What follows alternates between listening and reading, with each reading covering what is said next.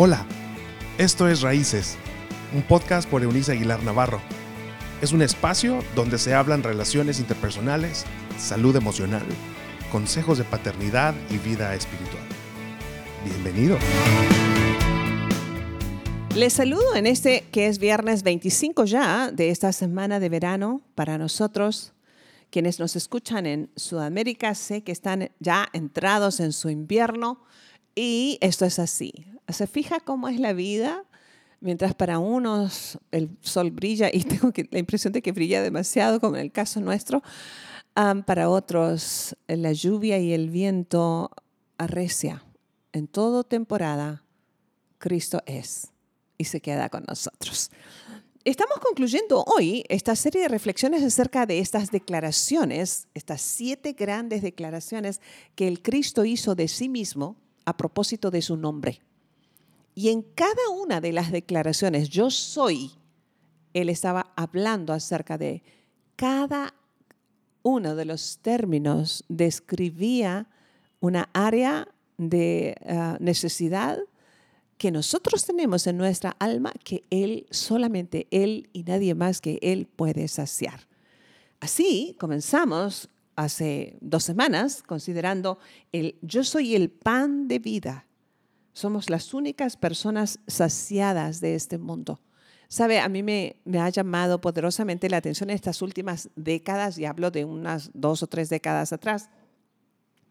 Bueno, hablemos de, las últimas dos décadas para ser un poquito más puntuales, en el que el movimiento, por ejemplo, de los, eh, de los eh, espectáculos musicales, uh, los shows públicos de cantantes y demás, Ah, me han evidenciado una cuestión interesante.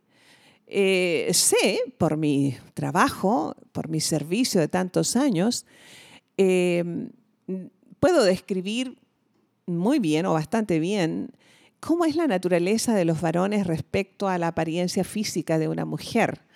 Eh, sé que los varones en forma natural, cuestiones neurológicas incluso, tienen una tendencia a mirar lo físico, a sentirse atraídos por la apariencia física de una mujer. Y está bien. Eh, son pocos los hombres que aprecian la inteligencia de una mujer y cuando dan con una inteligente no le tengan miedo, eso es mucho más reconocible todavía, mucho más aplaudible en un varón. Tiene que ser muy seguro de sí mismo para que no se sienta inquieto frente a una mujer que es ah, muy capaz. En fin, mientras que las mujeres en forma natural, no porque seamos mejores, no me mal entienda, espero no estarme explicando mal, más bien, no somos mejores, no, no, no es una cuestión de género, es una cuestión del corazón. No es que todas las mujeres son malas cuando usted le ha ido mal con una, por favor. Ni todos los hombres son perversos porque le haya ido mal con uno o con varios. Este, no, no, um, ya les reitero, esto es una cuestión del corazón. Pero las mujeres en forma natural vamos en busca de amor protector, de un amor que arrope, de un amor que respete, que honre. Y por lo general, sobre todo cuando una, mujer está en la adolescencia, la juventud primera, termina enredada en una cuestión ah, de, apareamiento sexual, porque a eso le llamo yo. Eh, para mí no es hacer el amor, eh, es otra cosa. Es mero apareamiento, em, casi animal, em, vulgar, demasiado común terminan embarazadas millones de niños, de madres solteras, jovencitas, ah, lo evidencian en el mundo. Solamente en México cada año los adolescentes tienen entre 12 y 18 años, dan a luz arriba de un millón de niños. Así que imagine por favor el cuadro. Lo que digo es, la búsqueda en forma natural de ambos géneros es diferente. No lo hace, reitero, bueno o malo a ninguno de los dos, solamente los hace humanos. Pero en esta última generación, o estas últimas décadas más bien, les decía hace un rato, he visto una cantidad impresionante de mujeres que van a estos espectáculos musicales que lo de menos es si el tipo canta o no. Por eso les digo, es muy típico de los varones que vayan a ver a una cantante. Um, vayan a ver a la cantante, no vayan a escuchar a la cantante o apreciar la voz de la cantante o, descubrir su tesitura de voz. Eh, no, no, ellos van a verla, a la mujer. Y por eso hoy, más allá del talento, se vende la apariencia. Un buen cuerpo, sea natural o sea una escultura, eh, lo que quiera interpretar usted de eso. Pero no era común en las mujeres hasta hace poco. Una de, eh, de, las cuestiones más interesantes en América Latina, por lo menos, es hablar, escuchar hablar de Chayanne, este gran eh, cantante puertorriqueño, que en mi opinión es un, virtuoso del baile más que de la canción. Em, pero a las mujeres les tiene sin cuidado si él canta, si no canta. Están más preocupados por el de, nos habla de, de, algo demasiado superficial en mi opinión. Por favor, esto es, un, es, una conversación con ustedes, es una opinión. Gracias a Dios yo no dicto las leyes morales ni, ni las leyes civiles, bendito sea Dios de ningún pueblo. Así que son cuestiones de mi opinión, de una opinión nacida de años de experiencia, debo, debo añadir. Y entonces nos encontramos con una sociedad absolutamente insatisfecha. ¿Sabes que hay en este verano cientos de jovencitos entre secundaria y preparatoria, primeros años de universidad, en nuestra sociedad, la que yo conozco, que harán viajes de estudio, no sé, a ver, no sé si son viajes de estudio, pero son viajes de estudiantes, donde está todo pagado a las grandes playas de, nuestra, de nuestro país, donde a todo lo que van es a vivir en excesos, excesos de bebida, excesos de droga, excesos de sexo, excesos. Habla de vidas insatisfechas. Jesús dijo, yo soy el pan de vida. El que come de mí, de mi verdad, no volverá a tener hambre jamás. Los discípulos de Cristo somos hombres y mujeres de todas las edades, personas satisfechas. Un hombre que es discípulo de Cristo, pero además es casado, será fiel a su mujer porque es un hombre satisfecho en Cristo. Una mujer que es discípula de Cristo vivirá enamorada, fascinada con su esposo, porque es una mujer satisfecha en Cristo. No tiene nada ni nadie más a quien mirar. No porque su religión se lo prohíba, porque no practica religión, sino porque tiene un corazón saciado, satisfecho. Yo soy el pan. Los jóvenes que son discípulos de Cristo no viven en excesos, porque no los necesitan. Son hombres y mujeres jóvenes satisfechos. Una persona de cualquier edad que vive satisfecha nunca robará, porque tiene, está contento, tiene el, sentido de, de contentamiento porque es una persona saciada.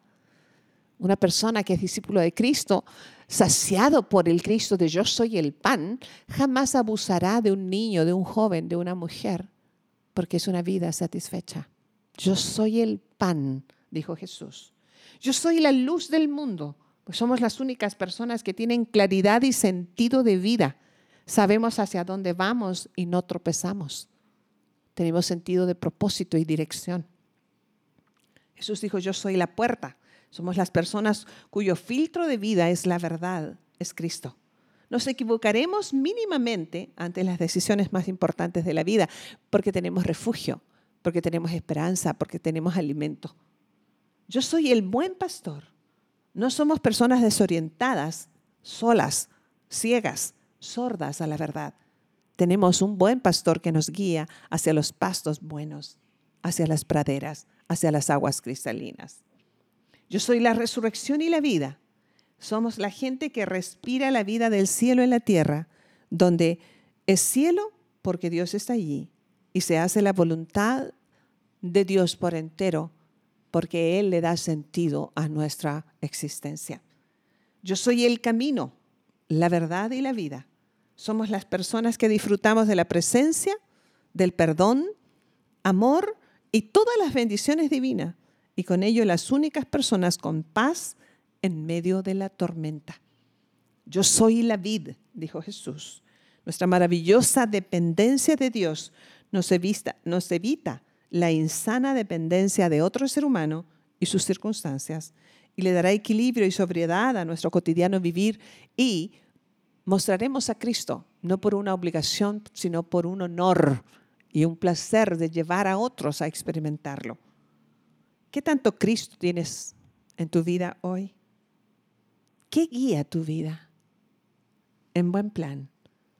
Si Cristo no es quien satisface toda tu existencia, seguirás siendo amargado, amargada.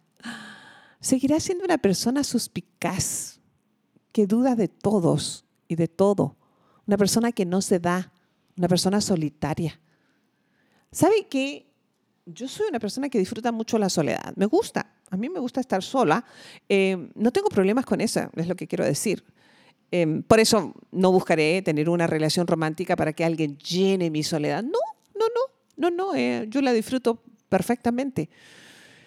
Em, pero no experimento la soledad como un problema. Ah, no estoy deprimida porque estoy sola. Ah, viví en años de matrimonio extraordinario hasta que quien fue mi esposo murió. Y he vivido estos últimos seis años de mi vida perfectamente en equilibrio, porque mi vida no estaba centrada en quién fue mi esposo, aunque tuvimos un gran matrimonio y una gran unión. De allí una muy saludable y equilibrada familia, por gracia de Dios. Pero al irse él, por supuesto, me dolió profundamente y lo extrañé por mucho tiempo. Pero él no era el motivo ni el motor de mi vida, es Cristo. Y como Cristo siempre se queda nunca estaré huérfana ni sola ni abandonada. Es el gran yo soy de mi propio corazón.